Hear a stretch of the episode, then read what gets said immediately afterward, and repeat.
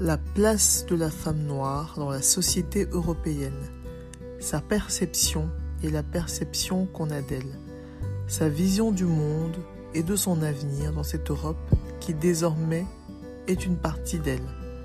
Voilà quelques-uns des sujets abordés avec les invités durant ce podcast. Nos discussions vont permettre la synthèse des points de vue, mais aussi mettre en évidence l'hétérogénéité de ce groupe. Le débat promet d'être critique, inspirant, sans langue de bois, une vraie masterclass pour toute personne désireuse de faire bouger les lignes. Afropéenne.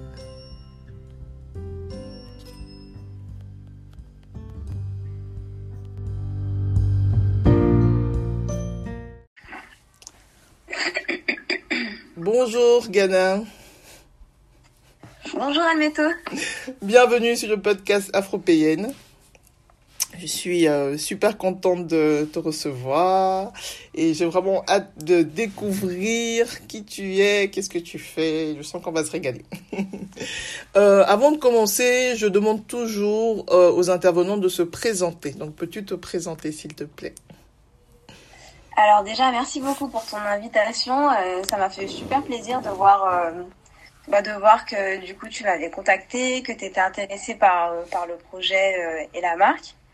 Euh, et ben écoute, je vais commencer par me présenter. Euh, du coup, je m'appelle Ghana Elin. J'ai créé les ateliers crépus. C'est une marque de cosmétiques euh, professionnelle pour les cheveux crépus. Euh, moi, ça a commencé en 2018. J'ai organisé des ateliers pour apprendre aux femmes à prendre soin de leurs cheveux crépus au naturel. Parce que bah, j'étais dans le métro un jour et je me suis dit, mais attends, mais il n'y a aucune femme noire à ce moment-là qui porte ses cheveux crépus au naturel. Qu'est-ce que je peux faire? Qu'est-ce que, comment je peux apporter un déclic? Du coup, j'ai commencé à organiser ces ateliers. Donc, ça se passait chez moi. euh. Et en fait, euh, pendant ces ateliers, euh, on apprenait à se coiffer, on apprenait à, à démêler ses cheveux, à comprendre les gestes, à comprendre la structure du cheveu, Mhm. comprendre comment il fonctionnait, etc., etc. Et, euh, et du coup, j'en ai refait à chaque fois parce que euh, avec le bouche à oreille, ça marchait plutôt bien. Mhm. J'en ai fait d'abord chez moi, ensuite j'en ai fait euh, là où on voulait bien m'accueillir, dans des galeries d'art, euh, dans des salons de coiffure, euh, vraiment, euh, vraiment partout. Ok. Et au bout d'un moment, elles ont commencé à me demander bon bah c'est super, euh, tu nous, tu nous montres les techniques, euh, maintenant je sais comment me coiffer, etc. Mais pour les produits, tu fais quoi? Et en fait, moi, je leur proposais jamais forcément de produits euh, de grande surface, etc. Parce que je considérais qu'il y en avait aucun qui fonctionnait vraiment. Mhm. Donc, je montre pas la technique, mais pas les produits. Elles m'ont dit, écoute, là, on veut voir les produits que tu utilises. Et, euh, et moi, j'ai grandi en Guadeloupe. Oui. Et euh, je faisais mes produits avec ma grand-mère, avec les fruits, les fleurs, les plantes du jardin créole. Donc, je leur ai fait tester ça. Et, euh, et elles ont adoré. Ça a été vraiment un succès. Elles m'ont demandé bah, euh, à chaque fois, est-ce que tu pourrais m'en refaire? Est-ce que je pourrais en avoir pour ma soeur, pour ma tante, pour ma cousine? J'ai eu de plus en plus de commandes. À chaque fois, elles m'en redemandaient. Du coup, bah, elles m'ont dit, bah, lance ta marque parce que franchement, si tes produits, euh, je peux les acheter euh, en quantité et tout, bah, je le ferai. Du coup, bah, je me suis dit, bah, c'est parti, je vais lancer ma marque. Je suis allée voir un ami qui est ingénieur en cosmétique Mm. et, euh, et lui, il m'a appris à stabiliser mes formules. Il m'a, il m'a montré comment euh, stabiliser les formules, comment créer les formules. Il les a validées. Et après, je suis allée voir un laboratoire en Ardèche qui m'a aidé à faire la production et voilà, à lancer euh, des séries pour tester, etc. Mhm. Euh, en faisant ça, en même temps, euh, je me suis lancée dans une formation de coiffure. Moi, ça a été vraiment une, une reconversion euh, professionnelle pour moi parce que j'ai fait des études de droit. Ah ouais. Et, Donc, bah, Grand ça n'avait rien à voir. Comment? J'ai dit grand écart. Plouf. Complètement, complètement. Mais c'était vraiment, euh, c'était vraiment passionnant et, et je savais que c'était ça que je voulais faire. Mm. Donc je me suis lancée dans ces études de coiffure et en fait ça m'a permis de déjà comprendre le jargon de la coiffure, comprendre que la coiffure c'était un vrai métier, comprendre à quel point le cheveu crépus était absent de ce métier-là Mhm. et, euh, et en travaillant en salon, dans le choix des salons que dans lesquels j'ai choisi de travailler, ben ça m'a permis de vraiment capter un maximum d'informations. J'ai travaillé dans des, dans des salons de coiffure plutôt euh, haut de gamme avec un standing assez sympa. Et j'ai essayé de coupler à la fois standing sympa pour comprendre, connaître les gestes d'un salon de coiffure euh, où j'aimerais aller. Mhm. Et en même temps, euh, j'ai cherché euh, du savoir-faire euh, auprès de coiffeuses qui avaient vraiment ces techniques pour prendre soin du cheveu crépus, qui l'avait euh, étudié, qui était allé à, fond dans, dans, la recherche. Et du coup, en travaillant en salon de coiffure, je me suis, ce que j'ai compris, c'est que bah, d'un côté, on a des coiffeurs qui ont ni les produits ni la formation pour coiffer les cheveux crépus, mm-hmm. et de l'autre, on a des, des clientes aux cheveux crépus, comme moi à l'époque, qui recherchent désespérément un endroit où se coiffer. Et, euh, et, en fait, je me suis dit, mais en fait, il est temps qu'une femme afro, CSP+, qui gagne bien sa vie, puisse aller euh, se coiffer euh, dans un beau salon et, et, avoir accès au même type de prestations, au même accueil que tout le monde. Je me disais, voilà, un jour, je deviendrai avocat, je marcherai dans les couloirs du palais de justice, et en fait, j'aurai même pas un endroit où aller me, où aller me coiffer. C'est ça, c'est ça. C'est terrible. Je, ma, ma consoeur blanche pourra aller bah, elle pourra aller euh, dans un super salon, euh, dépenser entre guillemets son salaire et puis avoir accès à un truc vraiment sympa. Et moi, il faudra que j'aille à Barbès ou à la Guillotière, des choses comme ça. Et, euh, et, voilà, donc c'est là qu'est né vraiment, euh, que c'est structuré le projet et c'est là que j'ai su que j'ai vraiment, que je voulais vraiment donner une dimension professionnelle à la marque. Okay. Et qu'on soit pas seulement dans des marques B2C qu'on peut trouver sur Internet, qu'on peut trouver, voilà, assez facilement mais où il n'y a pas de conseils. Je voulais vraiment être dans quelque chose de plus poussé et aller vraiment euh, ben, traiter ce problème-là au cœur. Et le cœur de, de ce problème-là, c'est la formation. Parce que le CAP coiffure français ne forme pas euh, à, à l'entretien à la coiffure du cheveu crépus. Moi, j'ai formé des coiffeurs qui ont, euh, qui, qui, ont 30 ans de carrière, qui ont 40 ans de carrière et qui n'ont jamais touché un cheveu crépus de leur vie. Et, euh, et ça, c'est quand même assez fou, quoi, de se dire que voilà, c'est tu as l'impression, euh, maintenant que tu as intégré ce milieu-là, qu'il y a une volonté des, des personnes de, de, de, de, se cultiver sur le sujet, de d'accueillir des femmes noires dans leur salon, de, enfin, de travailler le cheveu crépus. Est-ce qu'il y a une demande, est-ce qu'il y a une volonté dans, dans le milieu de la coiffure? Alors oui, mais c'est comme, c'est comme tout dans le sens où moi je pars, du principe où quand on, quand on propose quelque chose de pertinent et qu'on arrive à expliquer à la personne en quoi euh, le fait de faire entrer les cheveux crépus dans son salon ça peut être pertinent bah en fait euh, la personne elle peut que dire bah oui effectivement euh, en fait le, le vrai souci c'est que les coiffeurs ne savent pas faire c'est pas qu'ils ont quelque chose contre les femmes noires moi, au début, j'étais un peu partie avec cette a priori, non, mais de toute façon, non, les coiffeurs. Mais en fait, non, ça n'a rien à voir. Mhm. C'est juste qu'ils sont totalement démunis devant un cheveu crépus parce qu'ils savent pas faire, ils savent pas comment faire un shampoing, ils savent pas les toucher, ils savent pas les peigner, ils savent rien faire mhm. du tout, du tout. Mhm. Donc, euh, donc ça part de là. Donc, en soi, euh, ils sont pas. Euh, moi, je suis jamais tombée. On est quand même dans un milieu artistique avec la coiffure. Hein. Moi, je suis jamais. Bah, donc, qui dit artistique dit la plupart du temps des personnes qui ont quand même l'esprit assez ouvert. Oui. Donc euh, en soi, euh, voilà, j'ai jamais, je suis jamais tombée sur un coiffeur qui m'a euh, rejeté en me disant non, je veux pas de noir dans mon mmh, salon, ça mmh. pas. Il n'y a pas de coiffeur, enfin il y a, y a, surtout des coiffeurs non formés en fait. Oui, c'est ça, le problème. Il y a un manque de connaissances.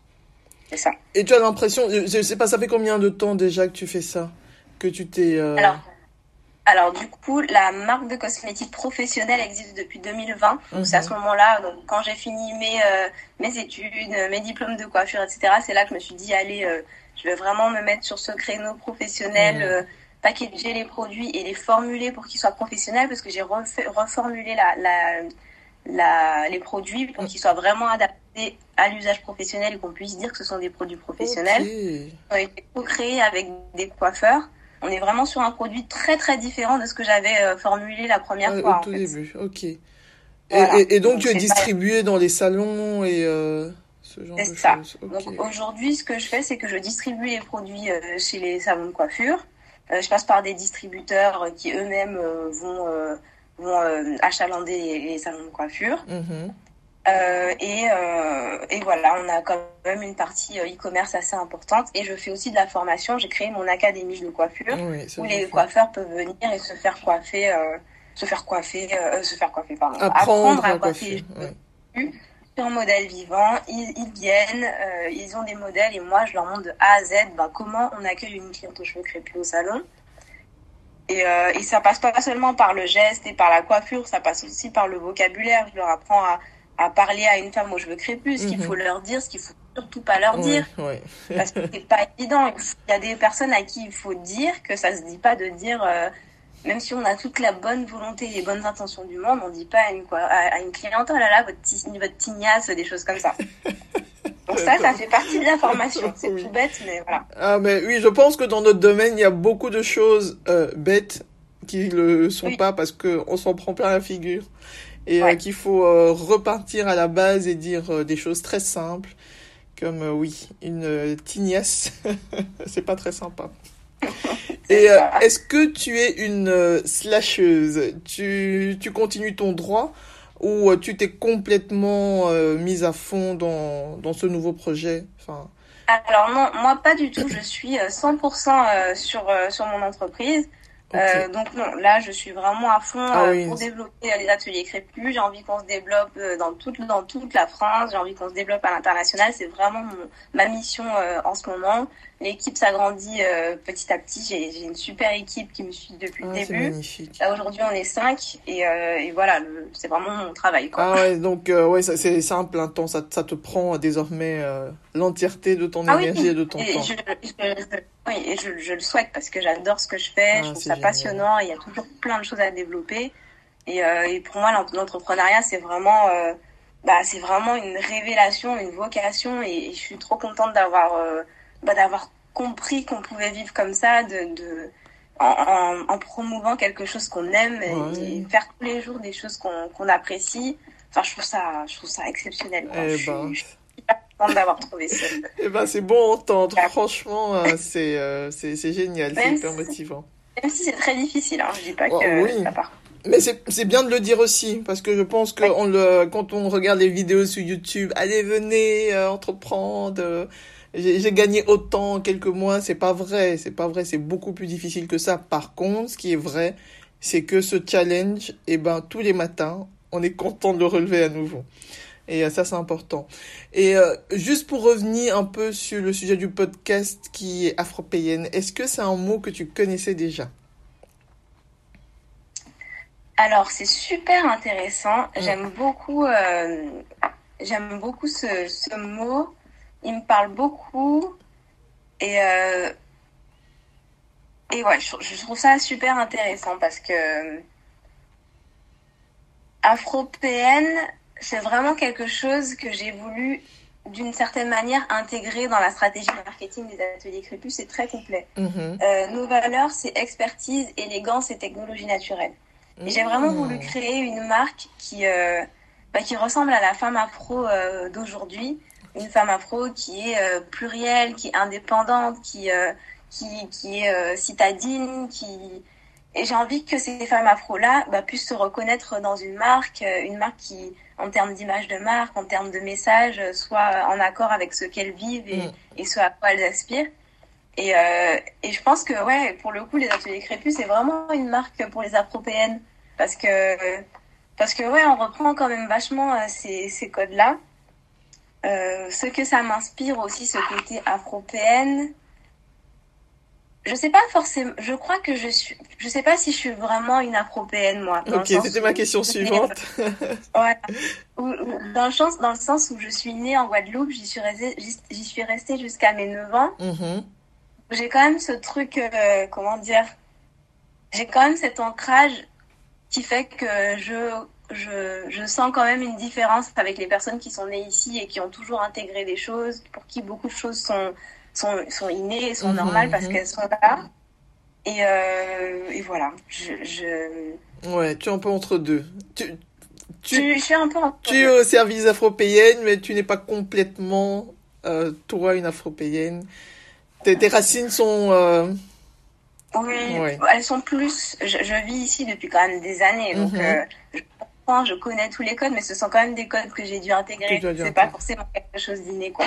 Quand je suis arrivée ici, je parlais pas comme ça, je mangeais pas comme ça. Voilà, il y a des choses, il y a plein de choses que j'ai dû apprendre quand même. Donc, euh, donc je dirais, ouais, que je suis un peu entre les deux. Ok. non, pas de souci. Et euh, donc, tu nous as parlé déjà un peu de ton enfance. Euh, donc tu es arrivé euh, en France vers l'âge de 9 ans, tu as continué tes études. Et qu'est-ce qui t'a poussé vers le droit, du coup? Alors, euh, j'ai. Qu'est-ce qui m'a poussé vers le droit? J'ai adoré mes études de droit. Mhm. Vraiment, euh, ce qui m'a poussé au départ, c'est que je voulais faire de la politique. Ah. Je trouvais ça, je trouvais ça super intéressant. J'aimais quand j'étais plus jeune, plus, plus, plus ouais, peut-être au collège, lycée, j'aimais beaucoup la littérature. J'aimais beaucoup comprendre la politique, comment ça fonctionnait, etc. Et, euh, et pour moi, le droit, c'était une porte d'entrée vers ça. Je voulais, en fait, je voulais faire changer les choses. Je mmh. voulais, euh, d'une certaine manière, faire changer les choses parce que, à mon sens, il y avait plein de combats à mener. Et, euh, et je pensais que la politique serait une manière de, bah, de d'aller au bout de ces combats et, et, de pouvoir les mener. Du coup, bah, je me suis lancée dans ces études de droit. J'ai adoré ces études. Ah, j'ai adoré la fac dans le sens où c'est la première fois où j'ai l'impression qu'on est allé au bout des choses. Ok. Et, euh, et je m'ennuie beaucoup. Je m'ennuie. Je me suis, je me suis beaucoup ennuyée au lycée parce que je trouvais qu'on n'allait pas au bout des notions, on s'arrêtait tout le temps, on reprenait un autre truc et tout. Alors qu'à la fac, on a vraiment pris les choses du début, début, début de l'univers euh, jusqu'à euh, jusqu'à aujourd'hui. Il y avait vraiment une, une, comment dire, il y avait vraiment une gymnastique intellectuelle que j'aimais beaucoup à, la, à, la, à la fac et dans le droit et que je trouvais qu'on pouvait, enfin, qu'on pouvait transposer cette gymnastique intellectuelle un peu partout dans, dans tous les domaines de la vie. Et, euh, et, je trouvais ça vraiment, euh, vraiment génial. Sauf que du coup, j'ai testé un petit peu la politique en rentrant dans des assos et tout, et j'ai compris qu'en fait, c'était pas du tout mon truc parce que euh, l'impact il était déjà sur le long terme mm. et j'avais pas l'impression que j'étais dans un univers et dans un milieu où les gens avaient vraiment envie, d'avoir un impact. Et du coup, je me suis dit, mais en fait, euh, ça m'intéresse pas. Il y a beaucoup d'ego personnel. Oui, oui et euh, moi, je suis pas du tout dans ça, ça m'intéresse pas. Et du coup, je pense que c'est en ça que j'ai vraiment, j'ai vraiment, euh, je me suis vraiment réalisée dans l'entrepreneuriat, c'est que, ben, enfin, je pouvais avoir l'impact que je voulais avoir. Je pouvais choisir mon combat, je pouvais aller au bout, je pouvais le décortiquer dans tous les sens et, euh, et, aller au bout de ça. C'est une autre façon de faire de la politique. C'est ça. C'est une autre façon, une façon plus euh, active. Plus concrète. Oui, plus concrète. Et justement, j'allais euh, te demander, est-ce que tu as l'impression, bon, ma question est un peu dirigée, hein, mais est-ce que tu as l'impression que justement, il y a une dimension politique aux cheveux crépus? Ou pas vraiment? Alors, c'est ce que je dis souvent euh, aux filles. Nous, on fait de la beauté. On fait de l'entrepreneuriat. Mhm. Évidemment, bien évidemment, chacune avons nos, euh, nos convictions politiques. Euh, mais je pense qu'il faut être intelligent. Mm. Et si on veut que notre message aille le plus loin possible, je suis pas forcément sûre que ce soit les arguments politiques qui nous permettront d'avancer. Mhm. parce que en fait, je suis même pas sûre que tout le monde nous suivrait dedans au final. Mhm. Donc, euh, je pense qu'il faut prendre les choses de manière un peu pragmatique et de manière euh, bah, 100% business, entre guillemets. Et, euh, et voilà, la politique, c'est de notre côté, c'est à la maison, c'est en famille et tout. évidemment, on passe un message. Ce qu'on fait, c'est forcément, euh, c'est forcément politique, mais je pense qu'il y a une, une manière habile de le faire, on va dire. Ok. Ok. Non, je te pose la question parce que une fois, je me baladais dans le centre-ville et euh, cette fois-là, j'avais vraiment lâché mes cheveux, il faisait beau, euh, température parfaite pour euh, faire un afro, pas de risque de pluie, rien du tout. Et euh, donc j'étais dans le centre-ville, et là j'ai une voiture qui passe avec euh, plein de jeunes hommes noirs à l'intérieur. Ils ont tous sorti la tête, ouais ma soeur, vas-y, afro power. J'étais là. Juste parce que tu portes les cheveux qui sont sur ta tête. c'est ça, à fond. Et euh, oui, oui, et je me t'ai dit, ah, ok, oui, c'est... Peut-être que pour certaines personnes, euh, c'est juste des cheveux, mais pour d'autres, c'est euh, beaucoup plus. Et, et c'est vrai que j'ai eu deux, trois trucs. Bon, je, je, suis à fond dans, dans, dans mes lectures là pour le moment. Et euh, oui, mais je, ton, ton approche est peut-être très saine de se dire on fait de la beauté, on fait du business et le message il passera, euh, il passera de façon euh, peut-être plus simple.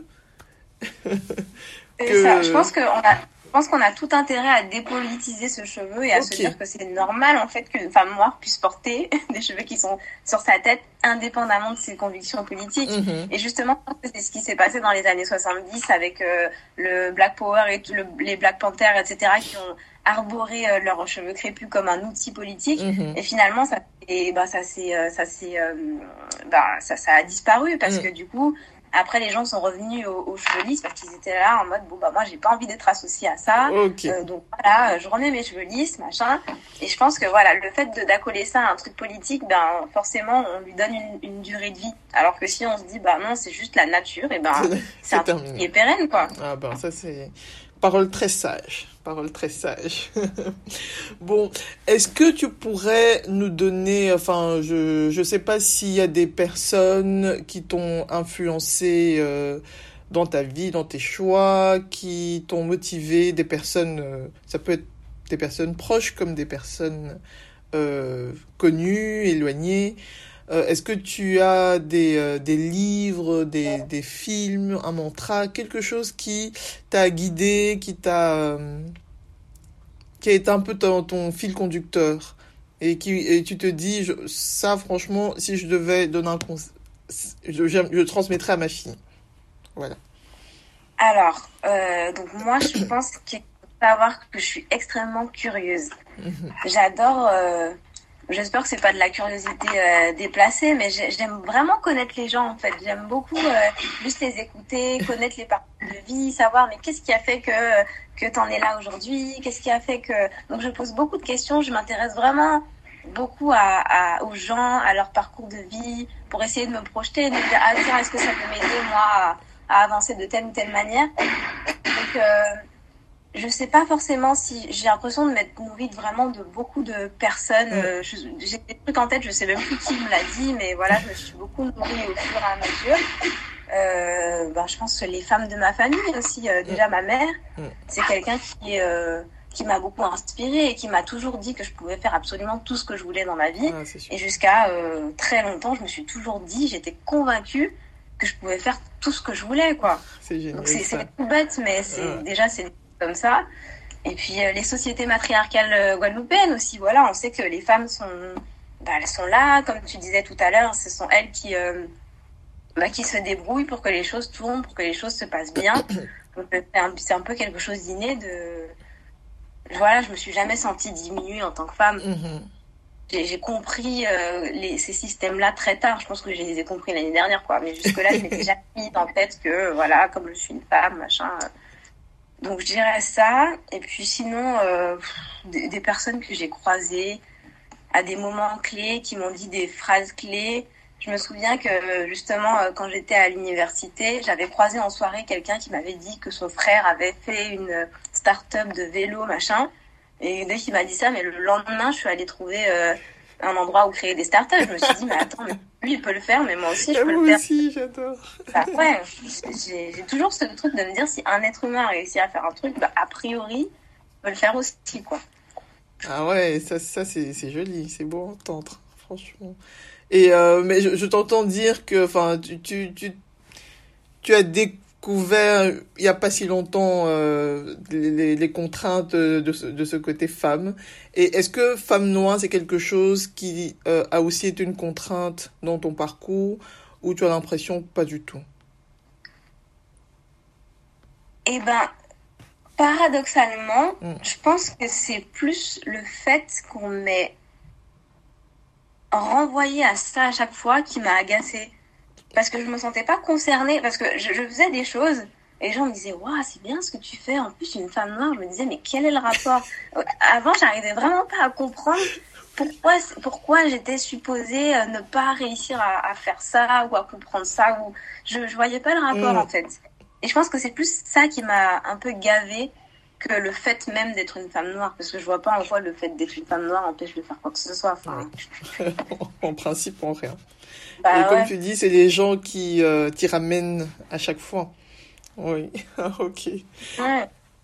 Mais, mais toi, euh, c'est pas... Mais, mais, comme tu dis, déjà, il y a un travail des parents euh, qui t'ont... Euh, qui t'ont laissé rêver et qui t'ont laissé comprendre ouais. que voilà tout était possible et ça je pense que de l'intérieur quand on est nourri après l'extérieur c'est voilà ça, ça, ça fait moins mal et puis faire ce que je voulais. Par exemple, quand j'ai dit à ma mère que je voulais faire euh, des études de coiffure, c'est même elle qui m'a financé. Elle, elle était pas, euh, elle donnait pas forcément de valeur aux études de droit. Elle donnait pas forcément de val plus de valeur ou moins de valeur aux études de coiffure. Tout était au même niveau tant que je pouvais m'épanouir dans quelque chose. Donc, euh, à partir de ça, je pense que ça, ça laisse vraiment le champ libre pour vivre vraiment ce qu'on a envie de vivre.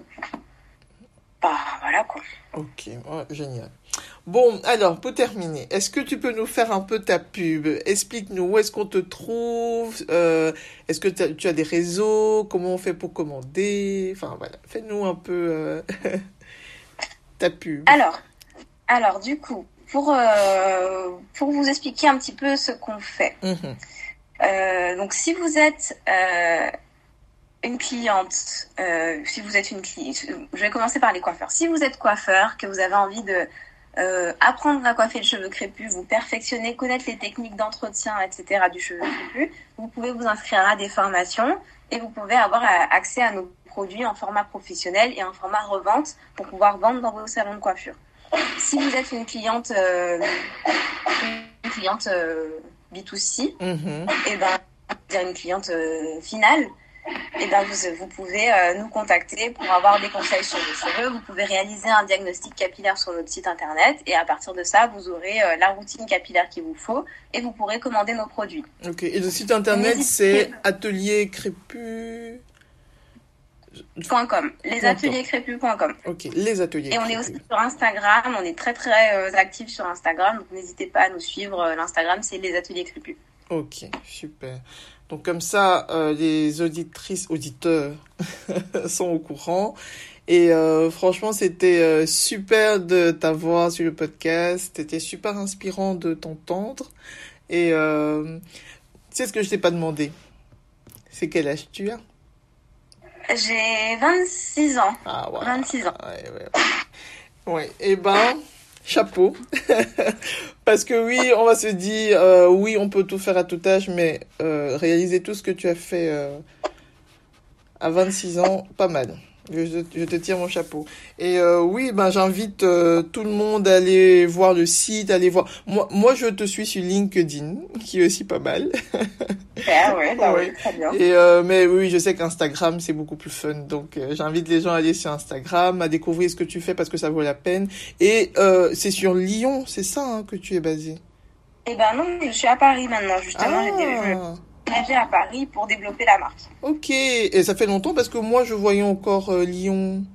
ça fait un an, donc peut-être sur LinkedIn, j'ai pas changé encore. Oui, je pense que, tu n'as pas changé. Sinon, euh, ouais, je vais changer. Ah, t'es une parisienne. Ça y est. Eh bah oui. Et, bah oui. Et tu seras au euh, NHA en juin?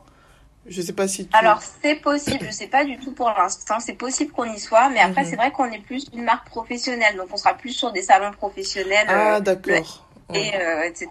Ok, ok. Ça mais bon, après, c'est vrai que ça fait toujours. On n'a pas encore décidé, ça fait toujours un peu de visibilité, mais c'est vrai que comme notre cible, c'est les coiffeurs, mhm, mhm. Euh, on, essaye de, de, faire ça. N'hésitez pas si, de parler de nous à vos coiffeurs aussi euh, à fond et voilà de leur dire il y a une marque euh, vraiment pour les cheveux crépus. Ah oui ça je l'ai pas dit. C'est que en fait nous on est vraiment une marque pour les cheveux crépus parce qu'il y a beaucoup de marques pour les cheveux bouclés, frisés, crépus, des marques à large spectre qui nous donnent l'impression qu'on va enfin trouver le produit qui va marcher sur nos cheveux. Et puis on le met sur nos cheveux et ça marche pas parce que ça n'avait pas été conçu pour des cheveux crépus. On met tout sur le même, euh, sur le même, dans le même sac alors que c'est très différent. A priori, si vous pouvez le mettre le même produit que votre amie euh, euh, blanche, blanche qui a des boucles, c'est qu'il y a un problème, quoi. Enfin, le, produit ne marchera jamais sur vos cheveux euh, de manière optimale. Donc nous, on a vraiment voulu faire une marque pour les cheveux crépus. Parce qu'en fait, la plupart des femmes noires, en fait, ont les cheveux crépus. Elles n'ont pas les cheveux bouclés ou frisés. Donc, à un moment donné, moi, je voulais des produits pour mes cheveux, quoi, pas pour pas pour euh, pas, pas devoir être obligé de prendre les produits des autres pour, pour me coiffer alors que ça marche pas.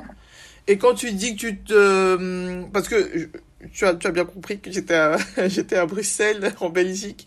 Est-ce que si quelqu'un de la Belgique euh, enfin un coiffeur belge veut te contacter, c'est quelque chose qui est faisable, il doit se déplacer à Paris ou est-ce que vous vous déplacez? Comment ça marche? Oui, bien sûr, on a déjà un coiffeur, euh, on a déjà euh, un, coiffeur euh, à Bruxelles. Mm-hmm. Euh, si vous voulez la retrouver, euh, n'hésitez pas à m'écrire. Je pourrais vous envoyer euh, son contact. Elle est vraiment super. Mm. elle est voilà, elle, elle, choisit, elle choisit vraiment ses clients. Elle n'a pas une grosse clientèle parce que c'est très intimiste. Ok. Mais c'est une super coiffeuse qui fait des choses exceptionnelles et, et, qui distribue nos produits. Ok, super. Et eh ben voilà, je pense qu'on a pas mal d'infos et qu'on va pouvoir aller visiter tout ça, bien checker. Est-ce que tu as un petit mot pour la fin, une question que je n'ai pas posée que tu aurais aimé que je te pose euh, Je te laisse le mot de la fin. Alors, le mot de la fin, bah déjà, je voudrais remercier euh, toute mon équipe parce que c'est, je travaille vraiment avec des, avec des femmes exceptionnelles, euh, vraiment géniales. et ensuite, et eh ben, je voudrais dire à toutes les femmes noires que si elles ont envie de, de, de, de, prendre en main euh, leur destinée et leur chevelure. On est là pour elles, on est là pour les accompagner de A à Z, sans jugement, sans les forcer à quoi que ce soit. Moi, je suis pas contre les perruques, tissages, etc. Je suis vraiment pour que chacune ait le choix de porter ses cheveux crépus si elle a envie de le faire. Mhm. Eh ben, merci beaucoup. Le message est passé. On te remercie pour ton engagement. Je pense qu'on a vraiment besoin euh, d'avoir euh, voilà un éveil et des gens qui accompagnent à cet éveil. Et euh, donc, c'est super euh, de t'avoir pour ça. Merci beaucoup. Merci pour ta participation. Et, eh ben, merci à toi, Je te souhaite, euh, je te souhaite une année 2023 pleine de succès. Et je, ne, je ne doute même pas que ça va marcher parce que, voilà. Allez, beaucoup de courage et à très bientôt. À bientôt, au revoir. au revoir. Voilà, voilà les amis, j'espère que l'épisode vous a plu et que le podcast vous inspire autant que moi. N'hésitez pas à soutenir le projet en vous abonnant et en partageant les audios avec votre entourage. Laissez des commentaires et plein d'étoiles et à très vite pour un nouvel épisode. Ciao